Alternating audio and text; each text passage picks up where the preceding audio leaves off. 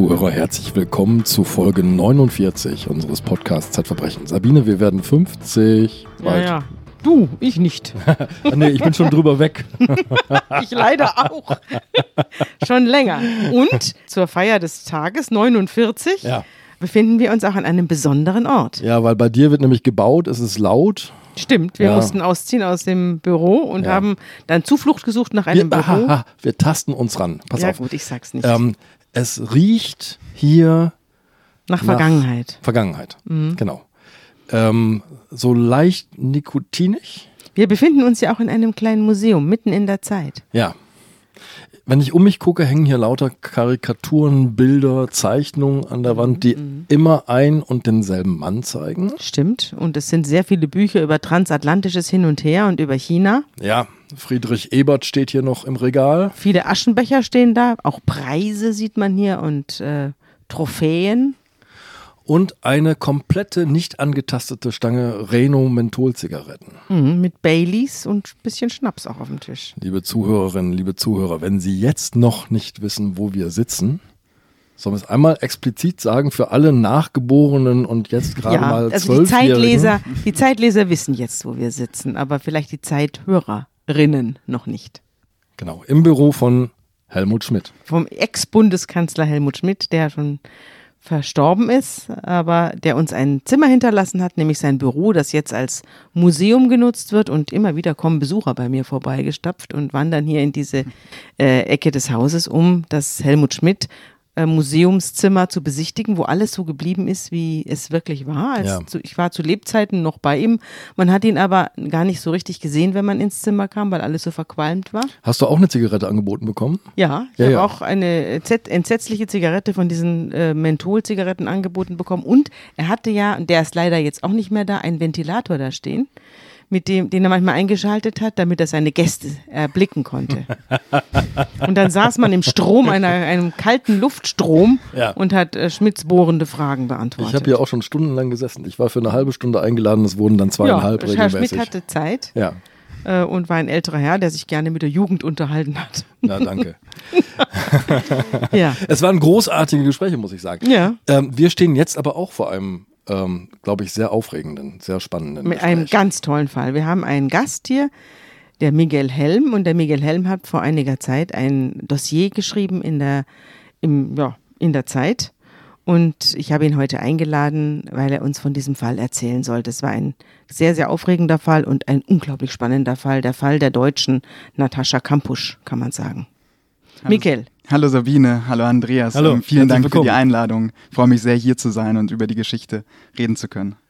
Ähm, du bist in Freiburg aufs Gymnasium gegangen und die junge Frau, über die wir reden, ist als Mädchen auch auf dieses Gymnasium gegangen. Du kanntest sie aber vorher nicht. Ich kannte sie nicht persönlich. Ich habe sie dann quasi erst ähm, in der Zeitung kennengelernt, als ihr Gesicht dann auf den Titelseiten prangte, als sie in der Bildzeitung zu sehen war, als sie im Mai 2013 verschwunden ist. Ähm, da habe ich sie dann zum ersten Mal wahrgenommen, davor nicht. War sie denn über dir, klassenmäßig nee, oder unter dir? Sie oder? war in der siebten Klasse, als sie verschwunden ist und ich war gerade vier Stufen über ihr, ich glaube in der elften Klasse. Mhm. Wir sprechen von Maria. Maria verschwindet am 4. Mai 2013 und wird, das können wir jetzt schon vorweg sagen, erst am 31. August 2018 wieder auftauchen. Und wir reden jetzt über fünf Jahre, drei Monate und 27 Tage. Genau, so ist es, Andreas.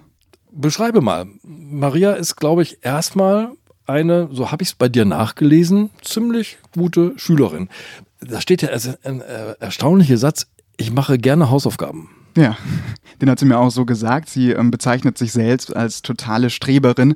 Die wächst in ähm, Freiburg-Weingarten auf. Weingarten gilt in Freiburg so als Problemviertel, aber sie selbst ist überhaupt kein Problemfall. Sie ähm, geht gerne zur Schule, ist gut in der Schule und bekommt auch eine Gymnasialempfehlung. Und nach der Schule geht sie allerhand Hobbys nach. Die ähm, geht zum Schwimmen, spielt Tennis, ähm, geht zum Fastnachtsverein.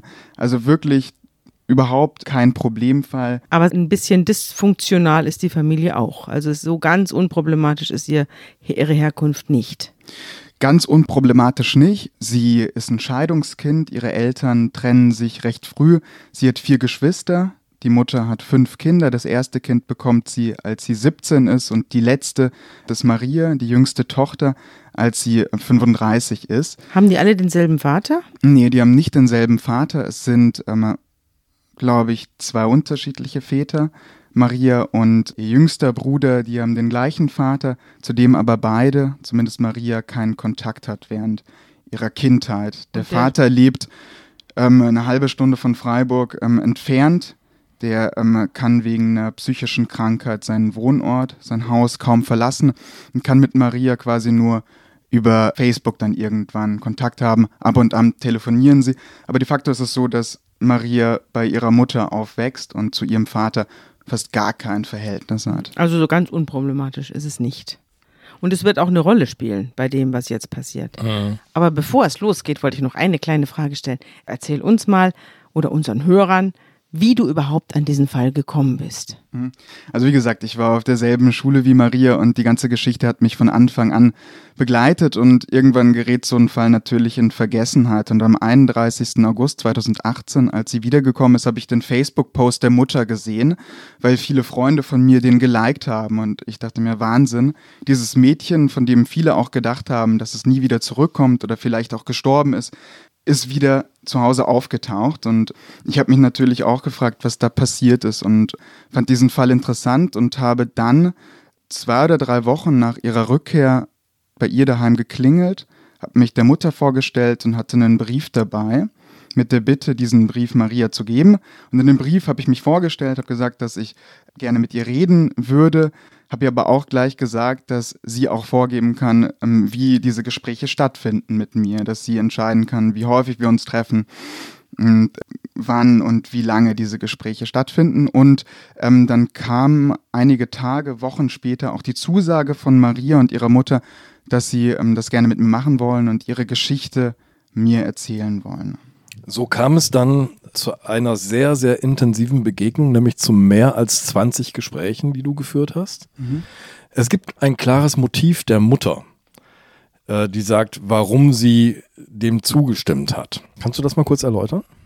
Ja, die Mutter sagt, ähm, es sei ganz wichtig, auf diesen Fall aufmerksam zu machen, wegen den Gefahren, die im Internet lauern. Ähm, sie will auf diese ähm, Sexualstraftäter im Internet aufmerksam machen und ich glaube aber auch ein anderes Motiv liegt ähm, dahinter, dass sie ähm, sich bereit erklärt, mit mir zu reden. Ähm, in diesen ganzen Jahren wurde so viel über den Fall berichtet im Internet. Es wurden Blogs, ganze Blogs gefüllt mit diesem Fall und sehr viel Unwahres. Genau, die mhm. Mutter hat auch eingeschrieben und sehr viel Unwahres auch wurde über diesen Fall verbreitet und ich glaube, es war ein Bedürfnis sowohl von Mutter als auch von Maria, einmal eine Version zu erzählen, die so auch stimmt die Deutungshoheit über die eigene Geschichte wieder zu gewinnen, mhm. quasi. Ich habe diesen, diesen Blog-Eintrag, von dem du gerade sprichst, den habe ich hier vor mir liegen. Monika B. ist die, ähm, die Mutter, die haben zeitweise auf Facebook bis zu 20.000 Follower. Und dieser Eintrag äh, beginnt wie folgt: 1944 Tage, dann folgen sechs oder sieben Punkte, es ist mir und meiner Familie ein sehr großes Bedürfnis, euch direkt, euch, die Community, die Monika B. in dieser Zeit unterstützt hat, direkt als zweites nach der Polizei zu informieren und jetzt in Versalien in Großbuchstaben. Maria ist seit letzter Nacht wieder zu Hause. Dieser Podcast wird präsentiert vom Bastei Lübbe Verlag, der eine neue hochspannende Thriller-Serie aus Schweden vorstellen möchte. Cold Case, das verschwundene Mädchen von Autorin und Kriminalreporterin Tina Frenstedt, ist das preisgekrönte Debüt rund um die Ermittlerin von ungelösten Fällen Tess Hjalmarsson. Diese jagt einen Serienmörder, der schon vor langer Zeit mit dem lautlosen Morden begann. Authentisch und eindringlich. Als Buch und Hörbuch jetzt überall erhältlich. Mehr Infos auf löbe.de slash coldcase. Das Ende einer sehr dramatischen Geschichte. Dein Text beginnt damit, quasi mitten in der Nacht, wie Maria die Treppen zur mütterlichen Wohnung wieder hochsteigt und wie die erste Begegnung stattfindet. Aber ich glaube, wir müssen jetzt an den Punkt, an dem diese Geschichte beginnt. Und die beginnt nämlich auch im Netz, die beginnt in einer digitalen Community, die ich gar nicht richtig aussprechen kann. Ähm, wie heißt dieser Club? Koi? Ja, ähm, ich habe immer Club Koi gesagt, aber ich glaube, er wird in Wirklichkeit Club Koi ausgesprochen. Ähm, Was das, ist das? Das ist, ein, das ist, ein, Internetspiel. Ich bin gestern erstmal ähm, wieder auf die Seite gegangen und habe mir angeguckt. Noch? Die gibt's noch, genau. Ich glaube, es ist auch noch dieselbe Version als ähm, damals, als Maria dieses Spiel gespielt hat. Es ist ein Spiel ähm, mit unterschiedlichen Avataren. Also du beispielsweise kannst dir einen Avatar gestalten, mhm. hast so ein Figürchen und mit dem kann man dann in verschiedene Clubräume gehen, also wie so Diskotheken. Und dann geht man da rein und kann andere Leute anflüstern, heißt das. Also ähm, mit anderen in Kontakt treten und mit diesen Leuten chatten. Also ist, im Prinzip ist das so, so digitales, virtuelles Flirten. Oder wie muss ich mir das vorstellen? Flirten auch, auch einfach chatten. Kommunizieren. Kommunizieren. Ja. Und man kann sich selbst sozusagen gestalten. Also genau, man kann sich genau, so, man kann, man sich, kann sich rote Haare mach, machen und dick oder genau. dünn oder genau, Brille ganz, oder nicht. Ganz richtig, mhm. genau. Man mhm. kann sich ähm, dick oder dünn ähm, machen, man kann ähm, Man sich, kann sich auch jung und alt machen, das wird ja gleich eine Rolle spielen. Mhm, man kann sich jung und alt machen, man kann sich ähm, tolle Schuhe aussuchen, Mhm. eine stylische Frisur, Mhm. solche Dinge. Und Maria ist zu dem Zeitpunkt elf Jahre alt. Elf Jahre alt, genau. Mhm. Die ganze Als- Geschichte beginnt im Frühjahr 2012 und zu dem Zeitpunkt ist Maria elf Jahre alt, als sie Bernhard H. in diesem Internetspiel kennenlernt. Bernhard H. heißt da Karl unterstrich Chen Mhm. und gibt ein reales Alter an, oder? 51. Also Mhm. er spielt jetzt nicht den, den jungen Verführer, sondern Ja, das ist relativ ähm, schnell beiden klar, wie alt die beiden sind und wie groß der Altersunterschied ist. Und in den Medien wurde immer mal wieder publiziert, dass er angegeben hätte, viel jünger zu sein, aber so war das nicht. Und ich habe Maria auch ganz häufig auf diese Frage angesprochen. Wie alt sah denn sein Avatar aus? Das habe ich nicht gefragt, das weiß ich nicht. Mhm. Aber es kann sein, dass dieser Avatar, weil dort alle irgendwie jung und hip aussehen, diese Avatare, dass dieser Auch Avatar jung auch jung ausschaute. Mhm. Und ähm, so der Kontakt natürlich einfacher zustande kommt, als wenn da so, so ein OP-Avatar ist. Ne? es beginnt quasi eine virtuelle Beziehung zwischen den beiden. Wie Mhm. sieht die aus? Die schreiben sich, sich sehr häufig und ähm, am Anfang ist das Ganze sehr banal und harmlos.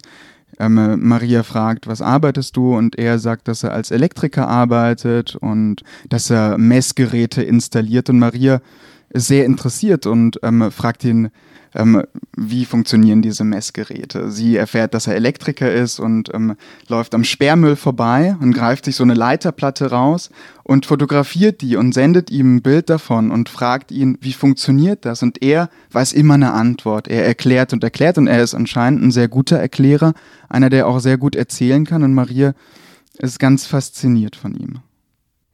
Du hast ja selbst gesagt, die Eltern sind geschieden, der Vater ist nicht im Haus. Ist das so ein, Spielt auch nur eine sehr, sehr distanzierte Rolle durch. also es spielt so beides eine Rolle. Marie fühlt sich einerseits plötzlich ernst genommen, ist nicht die, bring mal den Müll runter, Marie, sondern ähm, wird als Gesprächspartnerin ernst genommen und andererseits gibt es da so eine, so eine väterliche Erklärbärfigur. Ja, ähm, äh, darüber habe ich auch sehr viel nachgedacht in meiner Recherche, ob es tatsächlich so ist, dass sie sich dann Ersatzvater geholt hat. Und ich habe darüber auch mit Psychiatern und Psychologen in meiner Recherche gesprochen und die haben mir gesagt, das ist Küchenpsychologie, dass sie sich da einfach so, einen- so einen Vater sucht. Das ist schon komplizierter, aber natürlich aufs Erste wirkt das so. Wie geht's weiter? Also es noch sind wir total virtuell unterwegs. Wird irgendwann mal kommt es irgendwann mal zu der ersten direkten Begegnung und wie kommt es dazu? Mhm. Vielleicht bleiben wir ganz kurz mal in Na dieser gerne. virtuellen Welt, weil das sehr wichtig ist. Also die beiden schreiben sich immer häufiger und schon an Tag drei oder vier schreibt Bernhard H. ihr, dass er sie liebt und ähm, wenig später dann auch, dass er mit ihr verbotene Sachen auch machen kann. Also damit ähm, auch ganz klar ist, ähm, worum es Bernhard H. geht und er sagt ihr auch, ich habe Probleme daheim mit meiner Frau, die ähm, betrügt mich und ich bin da sehr unzufrieden. Dann kommt es tatsächlich auch zu einem Treffen zwischen den Er beiden. zieht ja auch sehr schnell aus von zu Hause, nicht? Genau, Es geht ja ganz schnell. das, das geht relativ schnell. Ähm, äh, von zu Hause ähm, wird der rausgeschmissen von der Frau, weil die von der Beziehung mitbekommt zwischen ihm und Maria. Die findet auf seinem Laptop kinderpornografisches Material und sie bekommt auch Aber nicht von Maria. offenbar ein anderes Mädchen ganz sicher weiß ich es nicht. Ich habe den Teil der Akte nicht gesehen. Ah, ja. Und die meisten Teile des Prozesses waren ja unter Ausschluss der Öffentlichkeit, Mhm. auch die Aussage von der Frau von Benatar. Insofern gibt es da keine letzte Gewissheit. Okay. Klar ist, die beiden trennen sich, er zieht aus wegen Maria. Aber es kommt jetzt, das war ja meine Frage vorhin, es kommt dann zur ersten direkten Begegnung zwischen Maria und Benatar. Und das Ganze ist im Frühjahr 2012, dass er die 550 Kilometer aus Blomberg, da lebt, der runterfährt nach Freiburg und die treffen sich auf dem Parkplatz vor Marias Haus und er gibt ihr ein Küsschen auf die Wange. Die beiden halten kurz Händchen und dann, ähm, das Ganze geht so eine Viertelstunde und dann kommt der Bruder von Maria raus und ähm, Benatar haut schnell ab und dieses erste Treffen fällt nicht auf. Die Anzeige, die Bernatars Frau gegen ihn stellt, hat aber Konsequenzen. Nämlich, es gibt etwas, äh, das habe ich schon von Sabine gelernt, es gibt so etwas wie eine Gefährderansprache. Das heißt, die Polizei taucht bei Bernatar auf und sagt ihm, du, du, du, das geht nicht, das darfst du nicht machen. Wir haben dich im Blick. Wir haben dich im Blick. Aber sie taucht auch in Freiburg auf, bei der Familie von Maria. Und was passiert da? zwei Kriminalbeamte, die klingeln bei Maria und ähm, sagen, wir wollen mit dir reden, aber deine Mutter muss dabei sein. Und am nächsten Tag sind die beiden auf dem Revier und die Mutter bekommt gesagt, ihre Tochter ist in Kontakt mit einem mutmaßlichen Pädophilen.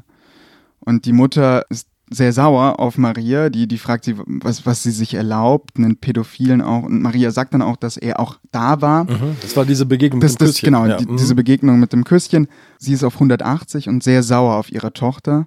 Sie fragt sie, was sie sich denn erlaube, einen Pädophilen zu sich nach Hause zu bestellen und nimmt ihr das Handy weg und den Laptop. Und gibt ihr Internetverbot. Mhm. Vielleicht muss man noch dazu sagen, dass die Frau von Bernhard H. ihn angezeigt hat, auch mit dem Hinweis, dass er die eigene Tochter dieser Frau unsittlich berührt habe. Genau. Also an der war er auch schon dran. Genau. Die Tochter erinnert sich, dass, also die Stieftochter von Bernatar, Tochter aus der ersten Ehe, erinnert sich, dass Bernatar sie im Schambereich berührt habe Als in ihrer Kindheit und sein Stiefsohn erinnert sich auch, dass er mal eine CD mit Kinderpornos bei ihm gefunden habe. Mhm. Wir sind jetzt im Juni 2012. Die Polizei warnt vor Bernatar und die Konsequenzen für Maria sind Internetverbot. Genau. Aber Unter Maria hat sich ja vorher schon mit Bernhard H. ausgetauscht. Die Polizei war ja am Tag vorher da und Maria hatte 24 Stunden Zeit, die Sache verschwinden zu lassen. Und das tut sie auch. Mhm, genau, das tut sie. Sie nimmt da Kontakt mit Bernhard H. auf und fragt ihn, "W- was kann das denn sein? Und er sagt ihr, lösch mal alles, was da auf deinem Handy ist. Und das tut sie dann auch. Es ist dann so, dass die beiden dann tatsächlich eine Zeit lang gar keinen Kontakt mehr haben. Und nach einer Pause von zwei Monaten nimmt Maria wieder mit ihm Kontakt auf. Und sie will ihm erstmal sagen, was er für ein Schwein ist. Also Kinderpornos bei sich zu haben und dass er, dass sie ihn doch ganz anders eingeschätzt hatte.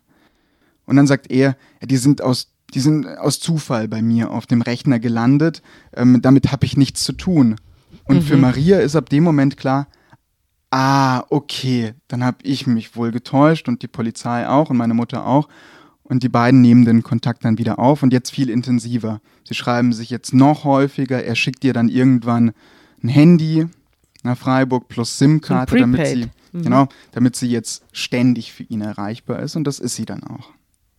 Gruselig, er, hat, ne? äh, eine, er hat auch eine gruselige äh, Definition ganz am Anfang von Liebe ihr gegenüber errichtet. Also ich sage bewusst, dass er diese Definition errichtet, denn ähm, die wird zum Teil einer Mauer werden, über die wir noch sprechen müssen.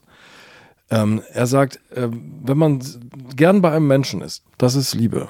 Sagen. Und dann denkt das äh, unerfahrene junge 13-jährige Mädchen, dann muss das wohl Liebe sein, was wir hier. Darf ich mal was fragen? Weiß man denn nicht mit zwölf Jahren, was Liebe ist? Man weiß doch was, man kennt doch ein Gefühl von Liebe. Man liebt doch Ja. seine Mutter, man liebt doch äh, seine Geschwister. Das ist doch eine ganz intensive Erfahrung. Die habe ich doch auch als Kind schon. Ja, sie hat sich das auch gefragt, ob das so stimmt mit der Liebe. Und sie fragt sich auch, warum habe ich da keine Schmetterlinge im Bauch? Warum ist da nichts? Also sie spürt schon, dass sie ihn nicht liebt. Ja, sie, sie, sie spürt das schon und sie fragt sich immer mal wieder, wa warum kommen da keine Gefühle, wa warum gibt's da nichts? Aber verlassen kann sie ihn auch nicht, weil er gesagt hat, jetzt bin ich hier wegen dir ausgezogen ähm, und sie denkt sich, okay, das alles hat er jetzt gemacht wegen mir. Und für die Familie verlassen, die von Familie zu Hause verlassen, von Mhm. zu Hause ausgezogen. Er lebt eine Zeit lang im Auto, dann bei der Mutter, im Hotel. Und Maria tut das furchtbar leid. Hm, die hat ein schlechtes Gewissen. Die hat ein super schlechtes Gewissen bei der ganzen Sache. Und er macht ihr auch ein schlechtes Gewissen. Ja, ja, Maria hat mir auch gesagt, sie hat sich häufiger gedacht, wie einfach das Leben ohne ihn wäre. Dann wäre dieses ganze Versteckspiel nicht. Dann hätte sie keine Sorgen mehr, dann wäre sie wieder gut in der Schule, aber sie kann ihn nicht verlassen, weil sie ihn nicht verletzen will. Weil, s- und, und es ist dann auch mal ein Gesprächsthema zwischen den beiden. Ähm, äh, wie das denn wäre, wenn sie ihn verlassen würde. Und dann sagt er, da wäre er sehr, sehr traurig. Warum redet sie denn nicht mit ihrer Mutter? mit ihr hat sie ein schwieriges Verhältnis zu der Zeit. Sie, sie sagt irgendwie mit, mit der Mutter immer wieder Streit und ähm, sie will nur am Handy sein und am Computer und für die Mutter gibt es da keine Möglichkeit auch zu ihr Kontakt aufzunehmen und Maria hat, hat, wie gesagt, ein schwieriges Verhältnis zu der Zeit mit der Mutter. Na, es gab ja eine Zeit lang jetzt Ruhe zwischen Marie und Bernhard Haar und die Mutter hat das Internetverbot dann irgendwann natürlich notgedrungen. Das heißt, Maria ist wieder online. Aber es kommt jetzt wieder zu direkten und persönlichen Begegnungen und manche sogar ziemlich intensiv. Mhm. Anfang 2013 ist er mehrere Wochenenden in Freiburg, auch zu Marias Geburtstag. Da trifft er sich mit ihr und fährt sie rum. Die fahren im Schwarzwald rum, die gehen spazieren, die sind in Restaurants und essen dort. Und ähm, sie übernachtet auch bei ihm im Hotel. Und da kommt es auch schon zum ersten sexuellen Übergriff. Also sie erzählt zu Hause, ich bin bei einer Freundin oder wie funktioniert das? Genau. Da gibt es auch eine Freundin, die sie die ganze Zeit deckt. Die sagt, wenn die Mutter anruft, die ist, ist gerade nicht da, aber ruft dich an. Und diese Freundin ruft dann Maria an, sagt, deine Mutter hat angerufen. Und Maria meldet sich dann bei der Mutter und sagt, alles okay. Ach, so läuft das. Mhm. Die Mutter bekommt das nicht wieder mit, dass da wieder Kontakt hergestellt worden ist. Und die Freundinnen, die begreifen ganz offensichtlich nicht, dass es hier sich um, Um Verbrechen handelt. Genau, um Verbrechen, um einen Mhm. sexuellen Missbrauch handelt. Ja, die Polizei rekonstruiert nachher, dass im März und April 2013 äh, Bernhard H. insgesamt an 16 Tagen äh, in Freiburg ist, also eine ganz intensive Zeit, äh, in der die sich beiden immer wieder regelmäßig sehen. Aber es gibt den einen Abend, der alles verändert. Denn du hast jetzt gerade diesen Mechanismus erklärt, diese Telefonkette, die immer das Alibi für diese Treffen und für die Nächte im Hotel bildet. Und jetzt gibt es den einen Abend, Bernhard H. und Maria sind äh, weit entfernt von Freiburg, im Schwarzwald, in einem Restaurant. Und Maria hat das Handy vergessen, und zwar im Auto. Was passiert? Ja, sie sind im Restaurant Maria kommt zurück und sieht auf ihrem Handy, sie hat einen verpassten Anruf ihrer Mutter. Dann ruft sie ihre Mutter zurück und die fragt, Maria, wo bist du? Und sie ist sauer, die ist auf 180, weil sie erfahren hat, dass Maria ganz offensichtlich nicht bei der Freundin ist, weil die Freundin hat sie an diesem Abend nicht mehr gedeckt. Wahrscheinlich Und- hat sie sie nicht erreicht. Deswegen konnte sie sie nicht mehr decken. Also die Freundin hat wahrscheinlich bei Maria auf dem Handy angerufen und das lag im Auto. Und dadurch war die, war die gesamte Spionagekette sozusagen. Das kann sehr gut kaputt. sein, Sabine. Mhm. Und auf jeden Fall bekommt Maria Panik, weil sie jetzt Angst hat, dass alles auffliegt und dass sie mega Ärger zu Hause bekommt, wenn die Mutter von dieser Beziehung mit, mit Bernhard H. erfährt. Und aus einer Panikreaktion heraus sagt sie Bernhard H. dann, ich muss abhauen. Ich kann jetzt nicht mehr nach Hause. Und ähm, dann geht es so ein paar Mal hin und her. Bernhard H. will sie eigentlich auch noch nach Hause bringen und Die sagt sitzen ihr, im Auto, ne? Die Genau, die rasen, die Auto, rasen die durch rasen. den nächtlichen Schwarzwald. Bernhard H. will sie noch nach Hause bringen, aber Maria sagt, nein, das geht nicht mehr, ich muss weg. Und dann sagt Bernhard H., okay, ich lass dich nicht alleine, aber du weißt, was das bedeutet. Das, was jetzt kommt, War nicht geplant. war nicht geplant. Also die haben wohl davor immer mal mit dem Gedanken gespielt, aber das, was jetzt an diesem Abend und in dieser Nacht passiert, ist alles nicht geplant. Und auch was jetzt kommt, das wirkt dann an manchen Stellen auch sehr dilettantisch. Aber jetzt zumindest ist nichts geplant. Maria sagt dann auch so, okay, dann, dann lass uns doch nach Berlin fahren, weil sie vor ein paar Monaten mit ihrer Familie in Berlin war und Berlin ihr ganz gut gefällt. Und Maria hat mir das auch so erzählt, dass sie das damals alles lustig fand. Also sie versteht überhaupt nicht, was Sache ist. Jetzt beginnt so ein Roadmovie, ne? so ein abenteuerliches quasi für sie. Darf ich noch mal was fragen, was die Mutter angeht? Es ist doch eigenartig, dass äh, man in so einer Situation dann lieber mit einem fremden Mann in die Nacht fährt, als sich seiner Mutter anzuvertrauen.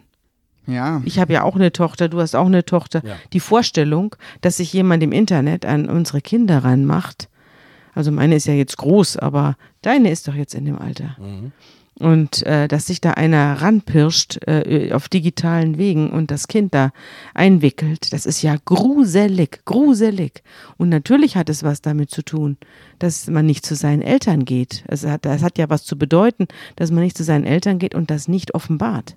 Absolut.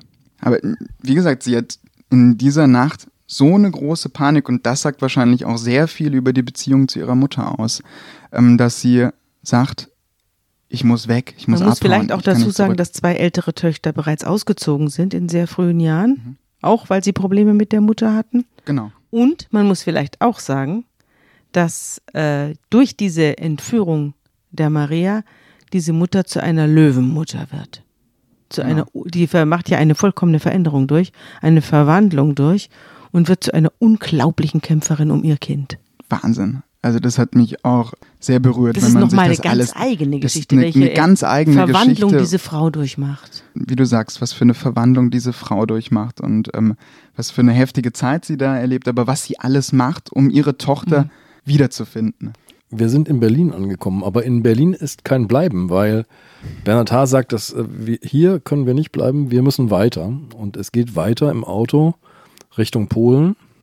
Genau. Davor ist vielleicht noch ganz interessant, die heben Geld ab. Also er hebt Geld ab, 3000 Euro, dass sie eine Zeit lang flüssig sind. Und davor ähm, klaut er mit, mit einem zum Schraubenzieher umfunktionierten Buttermesser die Nummernschilder mit Handschuhen, also alles sehr dilettantisch. Und ähm, auf jeden Fall fahren sie dann nach Polen, fahren dann ähm, Tage und Nächte durch, Also mit gefälschten Kennzeichen. Genau, mit geklautem Kennzeichen und kommen dann in der polnischen Kleinstadt Gorlice an. Das ist 30 oder 40 Kilometer vor der Slowakei und von da ist es auch nicht mehr ganz so weit in die Ukraine. Also wir sind wirklich weit im Osten mittlerweile. Und dort bleiben die dann auch mehrere Wochen, übernachten dort im Auto und Bernhard H. klagt immer darüber, dass es doch so unbequem ist hier mit dem, mit dem Lenker und er kann sich überhaupt nicht ausstrecken. Und die fahren rum, die gehen spazieren. Der Hund ist auch noch dabei, der weiße Schäferhund von Bernhard H. Die verbringen dort die Zeit in Gorlice, haben überhaupt keinen Plan, was jetzt kommen soll. Und gehen auch einkaufen. Also die Leute nehmen die, nehmen die beiden auch wahr. Was, was mich wirklich erstaunt hat, Bernhard H. ist in dieser Nacht, so hat es mir Maria beschrieben, auch sehr panisch. Aber dann irgendwann überhaupt nicht mehr. Muss ich das mal vorstellen. Der geht in den Lidl rein und klaut dort Erdnüsse. Also der setzt alles aufs Spiel wegen einem einfachen Ladendiebstahl. Also wenn, wenn das rauskommt, ist er natürlich ähm, dran, weil er mittlerweile auch mit internationalem Haftbefehl gesucht wird. Alle suchen die ähm, und fahnden nach Bernhard H., ähm, die Freiburger Kripo, das LKA, BKA und Interpol. Dann sind die auf jeden Fall einen Monat im Auto und er sagt dann irgendwann in der Nacht und auch wieder so ganz spontan, wir können hier nicht bleiben. Er hat vorher jede Nacht einen anderen Platz gesucht, ne, Genau. fürs Auto, damit es nicht auffällt. Wahrscheinlich, dass es nicht auffällt. Mal übernachten sie an einem Fluss, mal im Wald, mal am Waldesrand. Und als was fühlen Sie sich da? Als Liebespaar oder wie, wie ist diese Beziehung zu beschreiben? Ich tue mir immer schwer mit dem Begriff des Liebespaares. Ich glaube, diese Beziehung, die entwickelt eine eigene Dynamik. Die beiden sagen von sich auch, sie sind Bonnie und Clyde. Also sie ähm, sind so dieses, dieses Räuberduo und für sie gelten nicht die normalen Gesetze. Ja, also ja. so sagt das ihr auch Bernhard Haar. Ja, Also, das sind natürlich immer die typischen äh, pädophilen Sprüche. Wir sind äh, jenseits von äh, den spießigen Gesetzen der Gesellschaft. Wir sind frei. Das ist ja immer das, womit das verkauft wird. Ganz richtig. Ja. Und wir haben ja in dem Kriminalmagazin, das äh, demnächst erscheinen wird, unsere fünfte Ausgabe des Kriminalmagazins, Ende März erscheint das, da wird es auch darum gehen, in einem Interview, das ich geführt habe mit Julie C., der Schriftstellerin, wird es darum gehen, dass Verbrechen immer erst zum Verbrechen wird, wenn jemand sagt, das ist ein Verbrechen. Um das Wort, um das ausgesprochene Wort, das die Deutung eines, eines Zustands, einer Tat, eines Verhältnisses in diesem Fall einordnet. Und wenn man diese Worte sein lässt, wenn man andere Worte dafür findet, wenn man das verschleiert durch Worte, dann wird aus einem Verbrechen eben eine angebliche Liebesbeziehung, ein angebliches äh, Räuberduo, ein freiheitsliebendes Paar, sowas. Aber in Wirklichkeit ist es eben einfach ein Verbrechen. Es ist ein Sexualstraftäter, äh, der hinter Gitter gehört und der einem kleinen Mädchen vormacht, dass sie hier jetzt im Wilden Westen sind. Sabine Jolice ist ja auch nicht nur Schriftstellerin, ziemlich bekannte, sehr erfolgreiche Schriftstellerin unter Leuten, ein toller Roman. Mhm. Ja, ja, darüber reden wir auch. Wir reden ja auch über ihre Romane. Wir nehmen ja in jedem Kriminalmagazin mache ich ja ein Interview mit einem bekannten oder einem, auf jeden Fall einem interessanten Kriminalschriftsteller oder eben einem Schriftsteller, den ich für einen Kriminalschriftsteller halte, wie zum Beispiel Julice. Die auch noch Juristin ist und Ja. Verfassungsrichterin in Brandenburg. So ist es. Also eine Volljuristin. Sie wollte, wir reden auch darüber, warum sie keine Richterin geworden ist, äh, keine Strafrichterin, sondern äh, Schriftstellerin. Aber ähm, wir haben eben auch darüber geredet, und das war das, der Hauptpunkt unserer Unterhaltung, dass in ihren Romanen ja viele Verbrechen vorkommen, die einfach nicht als solche bezeichnet werden. Und damit sind sie nicht, sind sie keine Verbrechen. Das ist sehr interessant. Und das sind, findet man ja auch in, zum Beispiel in Sexualstraftaten innerhalb der Familie. Wenn es heißt, wir sind doch einfach nur lieb zueinander. Und in Wirklichkeit werden die Kinder vergewaltigt, ja. Das ist ja auch sowas. Und dann kommen die, die Kinder Jahre später aus der Familie raus und kriegen dann von außen gesagt, was passiert ist. Und verstehen dann erst, dass sie Opfer sind. Lass uns äh, vielleicht zunächst mal, äh, ähm, ihr werdet merken, ich suche nach Steinen. Und zwar nach Steinen, mit denen man ein Gefängnis errichten kann. Sabine, du hast vorhin von Frau Kampusch gesprochen, inzwischen eine junge Frau. Ja. Die war wirklich gefangen genommen in einem Verlies. Nicht nur. Sie war auch mit ihrem Entführer Skifahren. Sie hatte gar nicht so ein unähnliches Verhältnis. Also, soweit ich weiß, war Frau Kampusch nicht nur in dem Verlies, sondern sie kam auch raus und hatte dann auch dieses Gefängnis im Kopf. Ein Gefängnis im Kopf, über das reden wir und wir suchen die Steine für dieses Gefängnis. Miguel, aber wie geht es denn weiter? Jetzt hast du schon angedeutet, auch in Polen äh, fühlt sich Bernhard Haar inzwischen unwohl. Er weiß, er muss da irgendwie weg und jetzt gibt es einen Plan. Ja, weil das mit dem Auto einfach zu auffällig wird und er sieht auch in Polen, in ein paar Monaten wird es hier kalt, da können wir nicht immer im Auto übernachten. Und ähm, wieder ganz spontan sagt er dann Maria in der Nacht im Auto, ich kaufe uns morgen zwei Fahrräder. Dann kauft er diese Fahrräder, kauft zwei Isomatten, ein Drei-Personen-Zelt, Schlafsäcke und es geht los. Er sagt Maria, zeig dir auf der Landkarte hier, da will ich hin, nämlich nach Sizilien. Ah, nach Sizilien. Und das ist das ja. Ziel, ähm, das er auf der Landmarke ihr zeigt. Und er sagt auch, ja, vielleicht geht's dann auch nach Afrika. Aber da ist er sich noch unsicher. Aber zunächst mal ist Sizilien das Ziel. Hat er eine Beziehung zu Sizilien oder ist es einfach nur der äußerste Rand, der südlichste Rand Europas oder was? Wohin treibt es ihn? Ich glaube, ähm, das ist einfach zufällig. Irgendwie, der sucht sich das auf der Karte raus und sieht, das ist weit im Süden. Und weil er eben diesen Gedanken hat, mit vielleicht Afrika und Sizilien da in der Nähe ist und da gibt's wohl auch eine Fähre, ist auch eingezeichnet auf der Karte, will er dorthin. Aber er hat keine Beziehung, also zumindest weiß ich das nicht, zu Sizilien. Und er sagt zu ihr, wir müssen darunter radeln und wir müssen die großen Städte meiden. Wir bleiben auf den kleinen Landstraßen. Und so geht's dann los.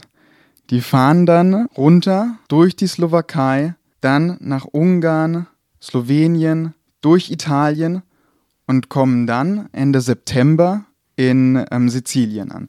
Man kann sich das ja gar nicht vorstellen, dass das alles gut geht. Und man würde ja denken, irgendwann würde es mal auffliegen. aber das passiert nicht. Und sie werden im ganzen Land gesucht. Es ist so, ganz wichtig, am 13. Juli 2013 findet die polnische Polizei das Auto von Bernhard H. Ein Skoda, ja. Hm. Genau, diesen Skoda.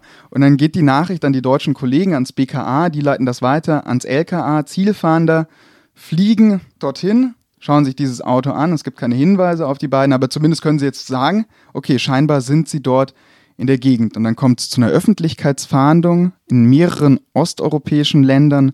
Fahndungsbilder werden gedruckt, wird im Rundfunk auf die beiden aufmerksam gemacht. Und dann werden ähm, Jagdhütten durchkämmt, Campingplätze, Wälder. Aber die beiden sind mittlerweile nicht mehr in Osteuropa, sondern im Sommer 2013 schon in Italien. Und dort meiden sie immer die großen Städte, die Strände, wo Touristen sein können. Und Bernhard H. sagt ja auch, wenn Deutsche in der Nähe sind, dann müssen wir Englisch reden. Und du musst ganz unbedingt deine Haare einstecken, also in den Pulli stecken, dass man das nicht sieht, weil deine Haare doch so auffällig seien. Und den Hund haben sie auch an irgendeine Lampe gebunden und. Den haben sie dort gelassen, genauso wie das Auto in Polen. Jetzt stelle ich mir mal diese Situation vor. Ne? Wir reden von einem 13-jährigen Mädchen, das ein vollgepacktes Fahrrad fahren muss. Du beschilderst am Anfang, glaube ich, ist sie unsicher auch, mit diesem Fahrrad unterwegs zu sein. Sie hat ein bisschen Pech, ihr, ihr Schnürsenkel, glaube ich, äh, wickelt sich um irgendetwas äh, und sie stürzt. Mhm. Sie hat einen Platten und ähm, also das Ganze ist eine eigentlich eine einzige Tortur, oder? Der Ton wird auch rauer. Ja, der Ton wird rauer jetzt, weil er sie natürlich auch anmeckert, so wenn sie hinfällt, wenn du hier dir irgendwas brichst oder ähm, dich verletzt, dann haben wir hier ein riesiges Problem. Die reden kaum mehr miteinander. Ähm, in den Pausen geht es dann so, so Ping-Pong-mäßig drei oder viermal hin und her. Wie geht's dir? Ja, gut. Okay. Und wo du vorhin gesagt hast mit dem Gefängnis und was ganz wichtig ist für das Verständnis dieser doch sehr komplizierten Geschichte. Und ich glaube, ein Stein, ähm, um diese Mauer zu errichten, ist der Satz, den Benatar mehrmals sagt. Du kannst erst wieder nach Hause, wenn du 18 bist. Sonst komme ich 15 Jahre ins Gefängnis und du kommst ins Heim. Mhm. Satz ist Unsinn, ne? Also, ja, ähm, ist Unsinn. Äh, egal, ob sie 18 ist oder nicht, äh, wenn sie nach Hause kommt und davon erzählt, Natürlich. ist er dran. Natürlich so oder so. ist es Unsinn, aber das kann sie nicht wissen oder sie weiß es zumindest nicht und sie glaubt ihm. Sie glaubt ihm und sie glaubt ihm auch, dass sie in Freiburg vergessen sein wird. Das hat auch wieder was mit der Wahrnehmung zu tun und dem Benennen von Verbrechen, äh, dass die Verjährungszeiten für Sexualstrafsachen immer weiter verlängert werden, weil es eben gerade, wenn es Kinder betrifft, fängt die Verjährung erst an zu laufen, wenn die 18 sind, also wenn sie volljährig sind. Und dann beginnt erst die Verjährungszeit. Dann haben sie, je nachdem, was vorgefallen ist, bis zu 30 Jahren Zeit, das zu begreifen, was ihnen widerfahren ist. Und insofern ist das alles Unfug, was er ihr da erzählt hat. Aber jetzt, in diesem Augenblick, begreift Maria sich nicht als Opfer. Nee sondern als Teil sozusagen, du hast gerade Bonnie und Clyde gesagt, sozusagen Teil eines Flüchtlingsabenteuers sozusagen. Zwei auf der Flucht zusammengeschweißt. So ist das. Also ähm, ich habe das erste Gespräch mit ihr fünf Wochen nach ihrer Rückkehr geführt und da sieht sie sich immer noch nicht. Hat sie sich immer noch nicht als Opfer gesehen. Das ist mittlerweile anders. Da kam es auch zu einem Umdenken, weil sie mit Psychologen darüber gesprochen hat, auch mit ihrer Mutter viel. Und mittlerweile sieht sie sich auch als Opfer und weiß, dass das, was mit ihr passiert ist, ein schlimmes Verbrechen war. Aber in dem, zu dem Zeitpunkt überhaupt nicht. Also die kommt überhaupt nicht auf den Gedanken, das auch Entführung zu nennen. Jetzt kommen die in Italien an, von den 3000 Euro ist wahrscheinlich nicht mehr so wahnsinnig viel übrig. Also die Räder sind gekauft, die, das Zelt ist gekauft, die Isomatten und was zu essen zwischendurch braucht man ja auch nochmal. Wie geht's jetzt weiter? Wie, wie wollen die leben? Hat, hat Bernhard Hahn einen Plan in der Tasche oder? Immer noch keinen Plan. Die sind mittlerweile in einer Ruine von einem alten Steinhaus in der Nähe von Ispica. Das ist eine sizilianische Kleinstadt. Und da bist und du auch dort, gewesen. dort bin ich angeguckt. auch gewesen und mhm. ich habe mir das angeguckt mhm. und ich habe ein paar Bilder mitgebracht. Ja. Die sind leider von der Qualität nicht allzu gut, aber das ist hier diese Ruine von außen und ähm, Teile des Zeltes standen ja. auch dann hier, noch. Mhm. als ich Ganz da zerflettert. War. Guck mal, das sind die letzten Reste von so einem Zeltchen da. Hinter, hinter so abgerissenen Grundmauern. Das ist ein ziemlich langes Gebäude. Genau, genau. Was war das mal? Weißt du das? Das weiß ich nicht, ich glaube ein altes Steinhaus, ich glaube, da wurden ähm, Rinder früher gehalten, aber ganz genau weiß ich das Okay, nicht. Stallgebäude oder Stallgebäude, sowas. genau. Und als ich dann dort war, im Januar 2019 war das, also vor ein bisschen mehr als einem Jahr, und ich wollte mir das angucken. Und dann kam dann gleich ähm, auf mich zugesprintet so ein Bauer und hat mir das Handy aus der Hand gerissen und sagte mir, was das soll. Und, und wir konnten überhaupt nicht miteinander reden, weil er kein Englisch sprach und ich kein Italienisch. Und er hat mir ganz deutlich gemacht, dass ich jetzt abhauen soll. Und deswegen konnte ich jetzt nur diese ähm, ganz grobe Aufnahme machen. Aber immerhin, man, man sieht Ja. dieses Die Reste Zelt sind einfach stehen geblieben. Die Das ist stehen geblieben, Ja. genau. Also ganz kurz, die sind dort erstmal geblieben ähm, in diesem Zelt, die gehen einkaufen, mit den Fahrrädern fahren sie nach Ispica rein oder nach Pozzalla, Pozzallo, so heißt die andere Stadt, und kaufen dort ein. Die werden wieder von Leuten gesehen. Und dieses Zelt und in der Ruine, das ist jetzt auch nicht das, das großartigste Versteck, weil sie auch dort immer wieder gesehen werden von Leuten werden- auf den Feldwegen. Und, sie werden äh, ganz kontrolliert. Genau. Und das ist wirklich das Erstaunlichste. Also ich, ich dachte, das gibt's doch nicht. Also die werden zweimal kontrolliert Von der Polizei. von der Polizei. Beim ersten Mal ähm, zeigt Bernardin auch schon seinen Ausweis und die Beamten gucken sich das alles an und der sagen, wird gesucht. okay, Der, wird gesucht und zeigt seinen Ausweis. Wahnsinn, genau. Und dann wird er auch ein zweites Mal mit Maria kontrolliert. Und bei dem zweiten Mal fragen die Beamten, diesmal jüngere Beamten auch, ähm, wie denn das Mädchen heißt. Und da sagt er Marion H., meine Tochter. Und die Beamten, okay, und, und die schreiben sich das Ganze auf, die fertigen ein Protokoll an, die funken die Namen der beiden offensichtlich in die Zentrale. Und wieder passiert nichts. Das kann man sich nicht vorstellen. Was ist kann da man los? sich- Unvorstellbar, ja. Ja, unvorstellbar. Ich habe dann auch mit der Staatsanwaltschaft Freiburg ähm, äh, gesprochen und die meinten auch, sie können sich darauf keinen Reim machen. Also ähm, vielleicht gab es eine Computerstörung, vielleicht wurden die Namen falsch geschrieben, aber das sind alles Mutmaßungen. Ähm, rekonstruieren kann man das wohl nicht mehr, aber es ist definitiv ein großes Versagen. Wahnsinn. Aber für Bernhard H. wird jetzt klar, in dem Zelt kann er jetzt auch nicht bleiben. Ne? Genau, wieder bekommt er Panik, weil er jetzt ähm, gesehen hat, okay, jetzt ein drittes Mal, ob das jetzt wieder gut geht, da ist er sich ganz offensichtlich nicht so sicher. Deswegen sagt er Maria, wir können hier nicht bleiben, auch das mit den Fahrrädern ist viel zu auffällig. Deswegen, wir lassen alles hier und in diesem Zelt ist auch noch alles und dann steigen die in einen Bus und kommen ein paar Tage später in der sizilianischen Hafenstadt Licata an.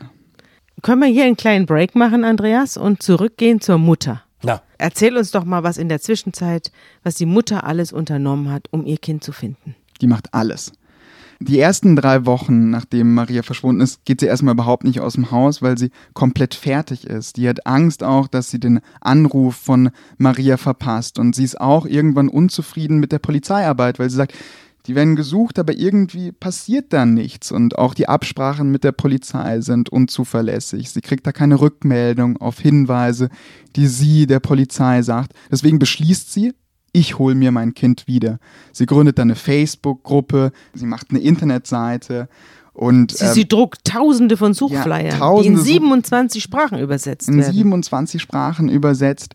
Also sie macht wirklich alles, was man sich vorstellen kann, um irgendwie ihre Tochter wiederzubekommen. Lässt Und- vor dem Freiburger Münster äh, rote Luftballons steigen mit Briefen an, an das Kind. Genau, und geht auch in Fernsehsendungen rein. Sie ist bei Maischberger. Sie ist bei Aktenzeichen Y. Genau, bei Mhm. Aktenzeichen XY sendet da eine Videobotschaft, in der sie sich auch an Bernhard H. wendet und sagt, ähm, bringen Sie bitte meine Tochter wieder.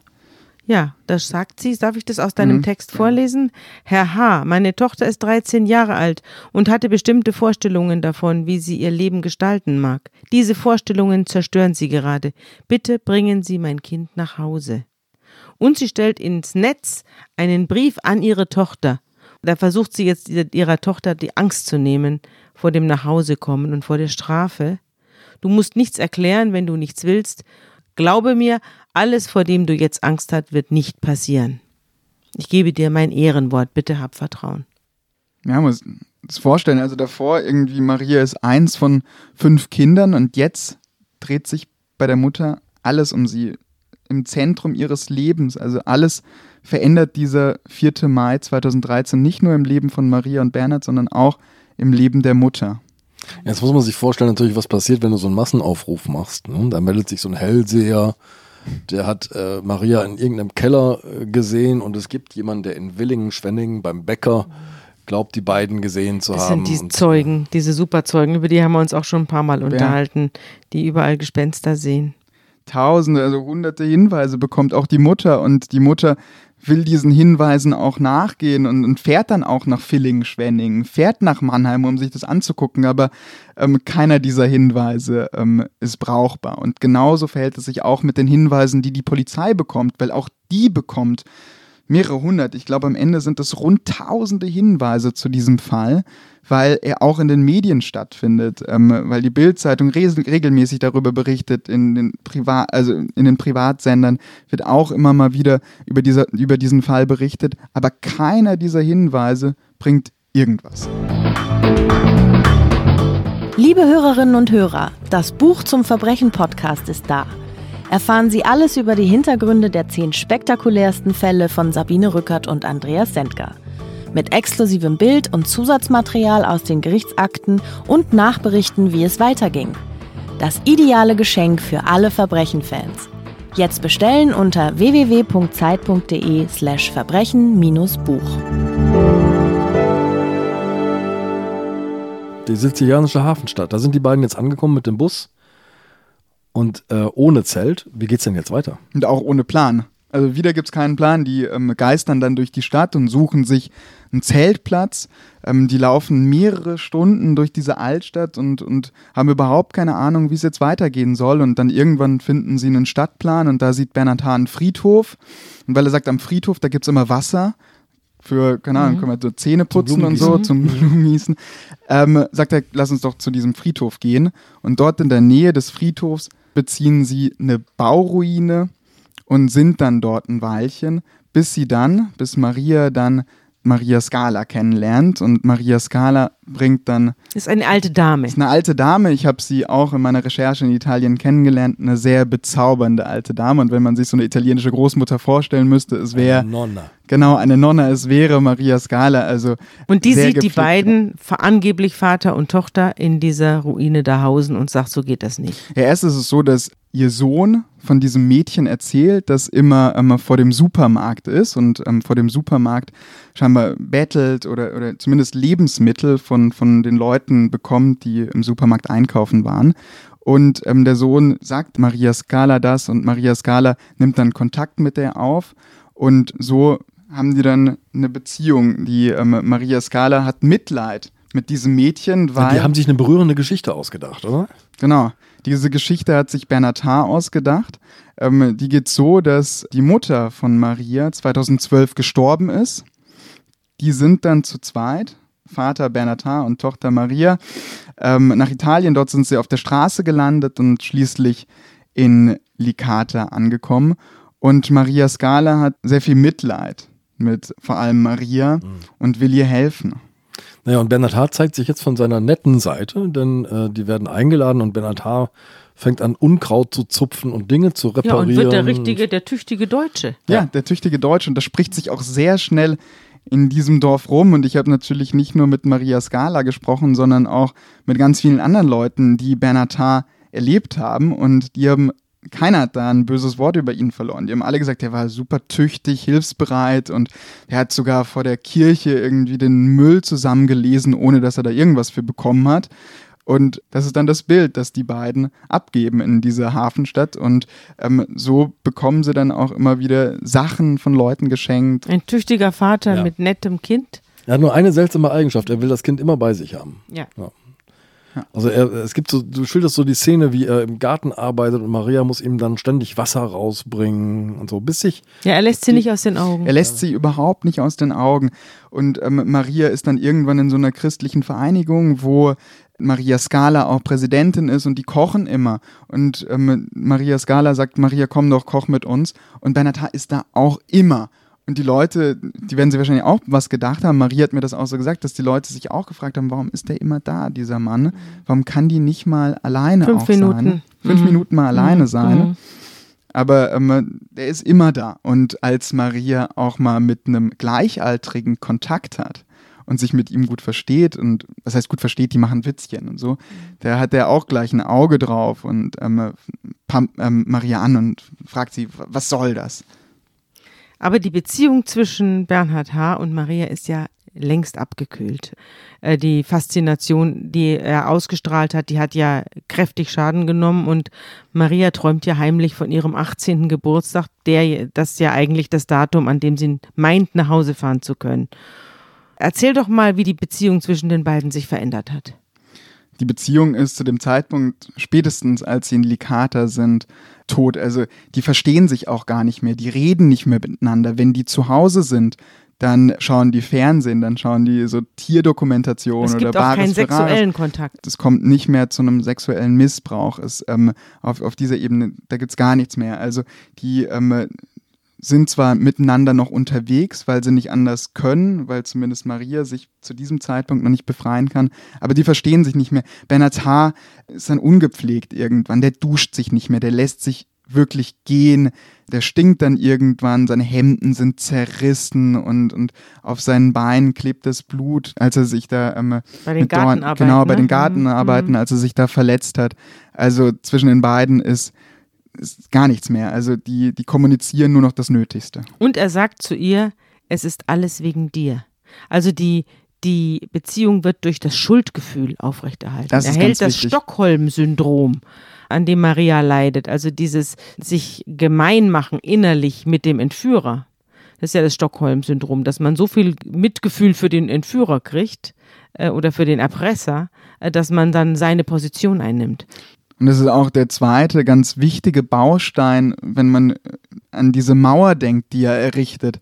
Er pflanzt dir dieses Schuldgefühl ein und sagt immer wieder, es ist alles wegen dir. Hättest du an diesem 4. Mai 2013 nicht das Handy im Auto gelassen, dann wären wir nicht hier. Oder hätte hättest du nicht gesagt, jetzt fahren wir nach Berlin. Genau, du hast so, es ja, ja. gewollt. Du hast es Mhm. gewollt. Und ich muss jetzt hier büßen. Und, und Maria denkt auch die ganze Zeit über diese Schuld nach. Die gehen in die Kirche und Maria betet nicht. Die denkt über ihre Schuld nach, ähm, was sie Bernhard H. angetan hat.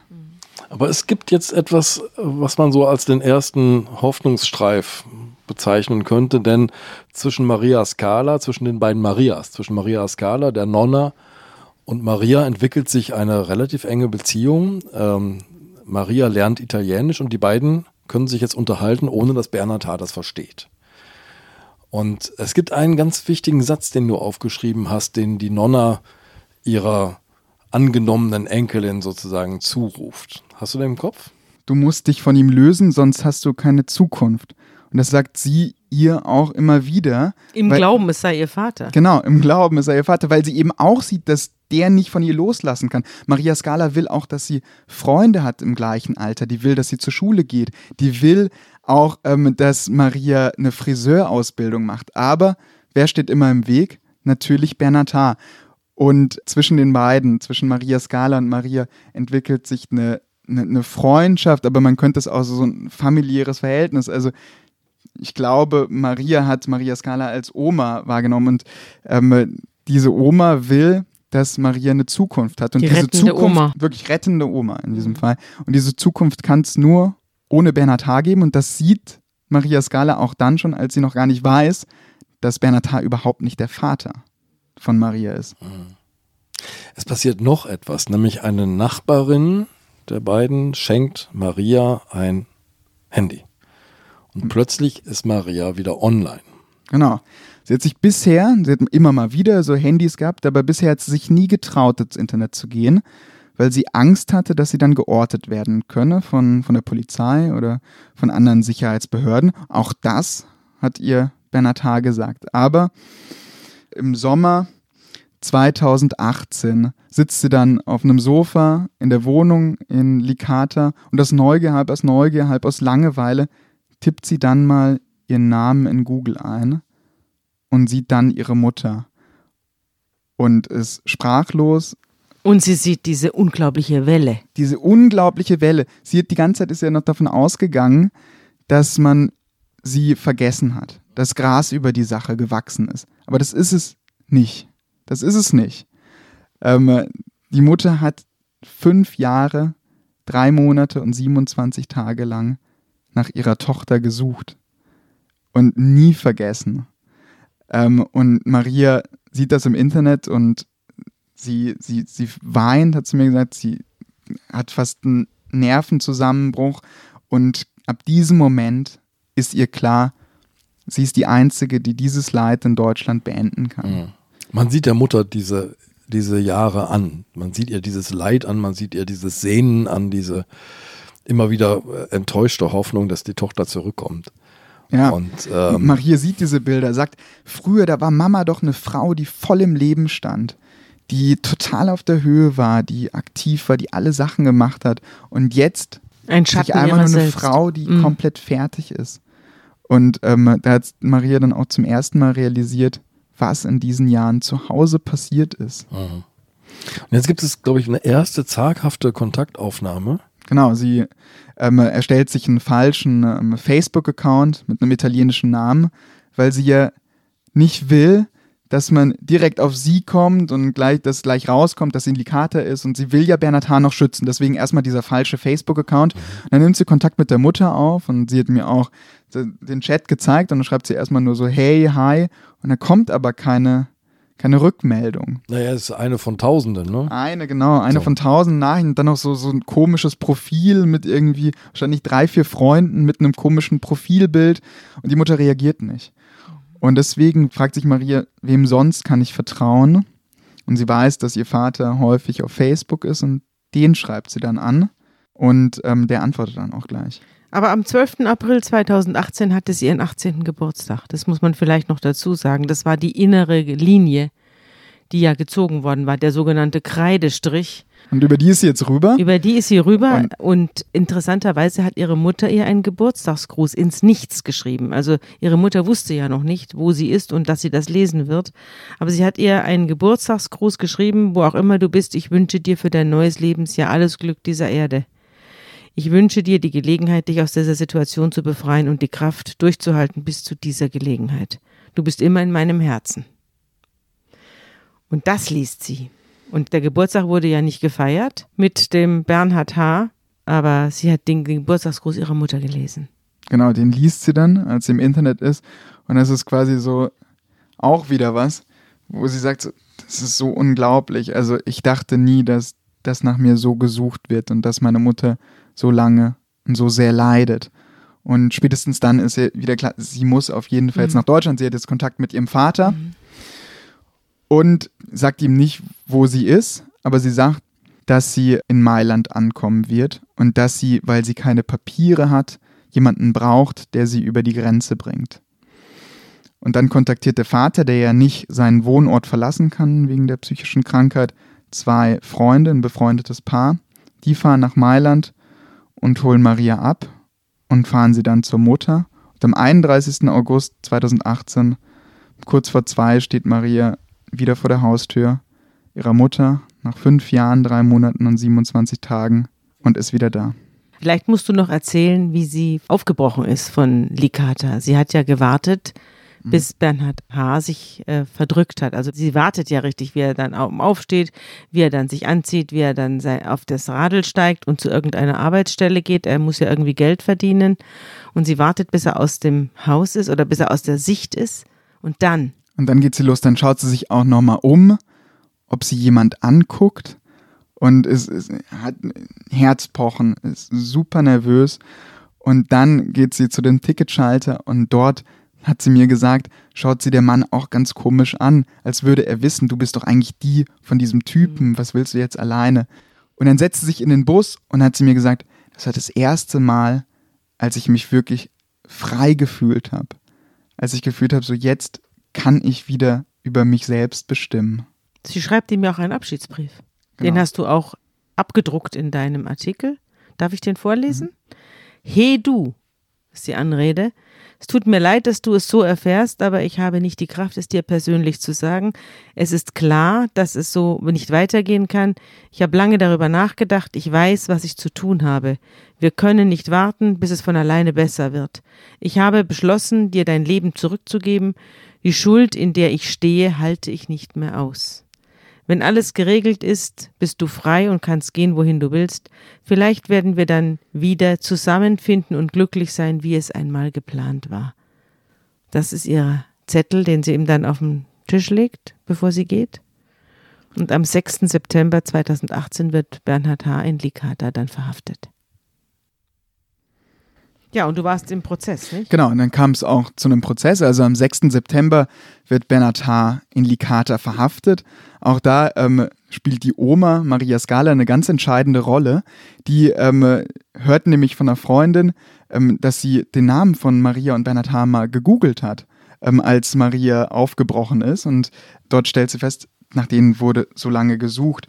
Und dann kontaktiert Maria Scala den Pfarrer von der Kirchengemeinde und der Pfarrer kontaktiert die Polizei und dann wird er festgenommen. Dann ähm, ist er einige Tage in Auslieferungshaft und es geht dann relativ schnell, dass er dann nach Deutschland gebracht wird.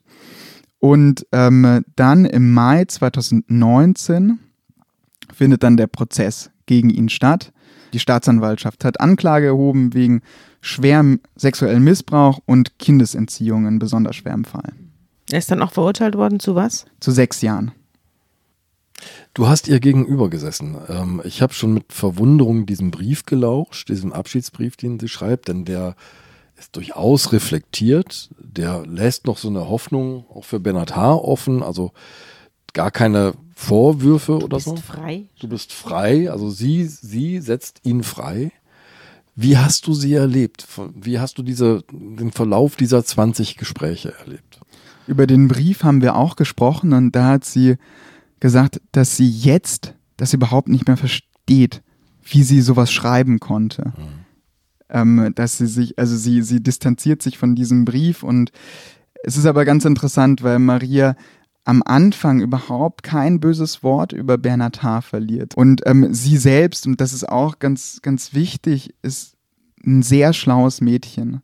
Sehr reflektiert und wir haben sehr viel miteinander gesprochen, die auch sehr schnell gemerkt hat, ähm, worauf es mir ankommt, was mich interessiert und die, die sehr gut erzählen kann, die ähm, sehr reflektiert mittlerweile auch mit dem Wie umgeht, spricht was sie denn über Bernhard H.? am Anfang war das wirklich so, dass sie auch gesagt hat, so sie sieht in ihm keinen Täter, aber mittlerweile spricht sie anders über ihn.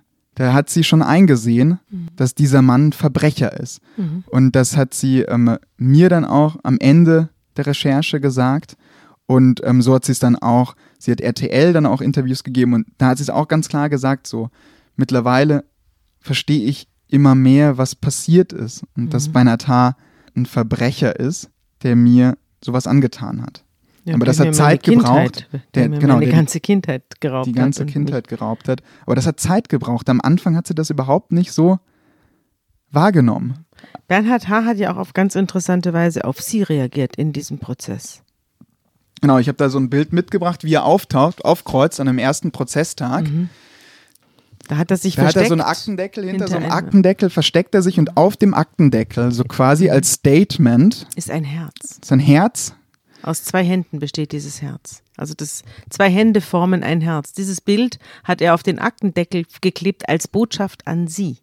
Und er guckt durch den durch das Loch des Aktenordners durch und sieht sie dann wie in einem, durch ein Fernrohr. Genau. Und dann sieht er sie, wie sie in den Gerichtssaal kommt, im Mai 2019 und er windet sich wie von Schmerzen erfüllt. Er weint, er schluchzt, für alle ganz klar ähm, hörbar und ähm, hat dann, dann zieht er diesen Aktendeckel runter und, und hat dann einen sehr erröteten Kopf und starrt Maria an.